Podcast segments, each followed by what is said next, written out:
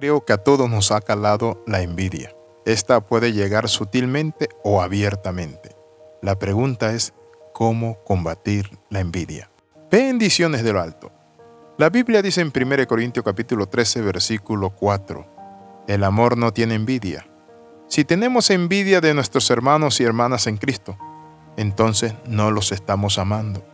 Porque el amor está libre de ambiciones y deseos egoístas, como dice Filipenses capítulo 2, verso del 3 al 8. Los cristianos están llamados a renunciar a la envidia.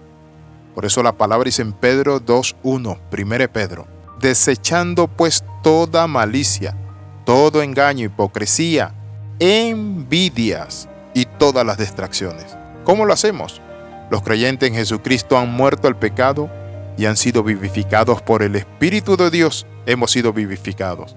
En Gálatas capítulo 2 versículo 20, por eso el apóstol decía, con Cristo estoy juntamente crucificado, y ya no vivo yo, mas vive Cristo en mí.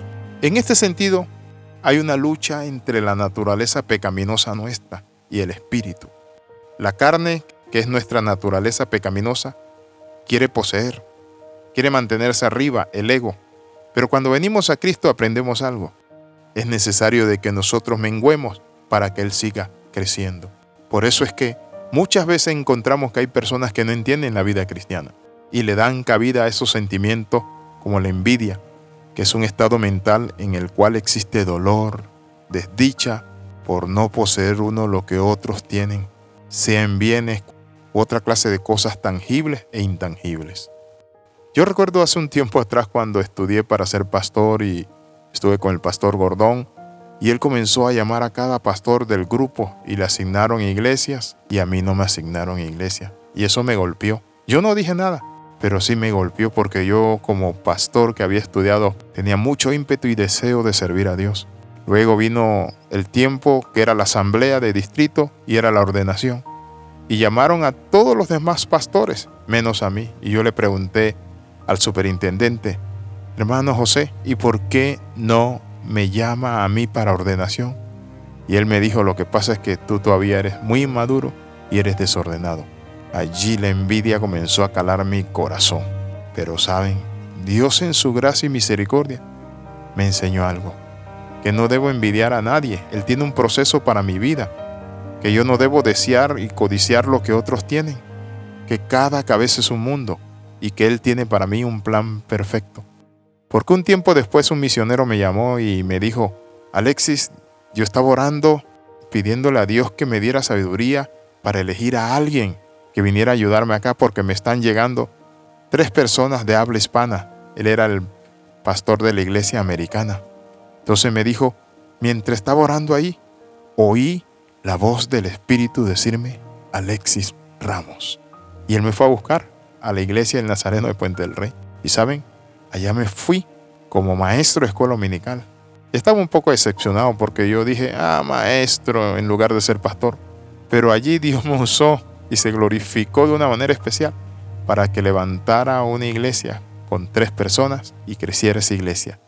Eso es lo que Dios nos enseña, que no debemos llenarnos de envidia. No te llenes de envidia de tu compañero de trabajo, de alguien que promueven, de alguien que sea más inteligente, más fuerte, que, que tú creas pues que sea más inteligente, más sabio, más bendecido, que le den a él los, los méritos, los honores. Yo sé que Dios te está hablando. Es necesario que entendamos que la envidia no debe tener cabida en nuestro corazón. ¿Por qué? ¿Por qué se produce la envidia? La envidia se produce siempre que generamos envidia es porque algo nos molesta y nos duele. Es una comparación de nosotros mismos con otra persona. Nos enseña lo vulnerable que somos y al mismo tiempo nos hace ver lo que admiramos de alguien más y no tenemos esa capacidad. Por tanto, nos hace sentir menos preparados, inútiles. Por eso tenemos que cuidarnos de la envidia, porque detrás de la envidia, ¿saben qué hay? Proviene la comparación, las personas que se la pasan todo el tiempo comparándose con los demás y dejan de ver lo bueno de ellas mismas, porque comienzan a albergar ese tipo de sentimiento, que si no es gestionado de una manera sabia, puede inclusive llevarnos a la destrucción. Por eso la palabra dice, la envidia es carcoma de los huesos. ¿Qué hay detrás de la envidia? La envidia proviene de la comparación, las personas que se la pasan todo el tiempo comparándose. Envidia puede llevarnos a que nos moleste que le suban el sueldo o promocionen a otra persona, a un compañero de trabajo, de clase. Si tú sufres porque un colega le dan un premio o le aceptan un importante proyecto, o también sufres porque los hijos de tus parientes están sacando buenas notas y cuando tu familiar te dice que mis hijos están alcanzando, lograron esto y tú tragas amargamente y dices, lo mío no, entonces allí donde es necesario que tú seas sano de la envidia. La envidia no es desear lo que tienen los demás. La envidia es cuando nosotros deseamos el mal, cuando nos sentimos inferiores. La envidia puede ser más fuerte y corrosiva cuando se genera de arriba a abajo.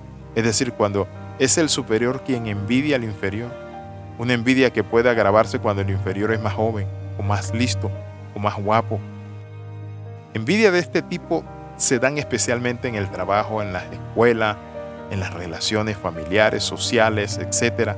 Pero es necesario que la superemos. Oramos, Padre, en el nombre de Jesús. Oramos, oh Dios, renunciando a la envidia, Padre Santo. Toda frustración la echamos fuera en el nombre de tu Hijo Jesucristo. Amén y amén. Escriba al más 502 42 45 689. Le saluda el capellán Alexis Ramos. Nos vemos en la próxima.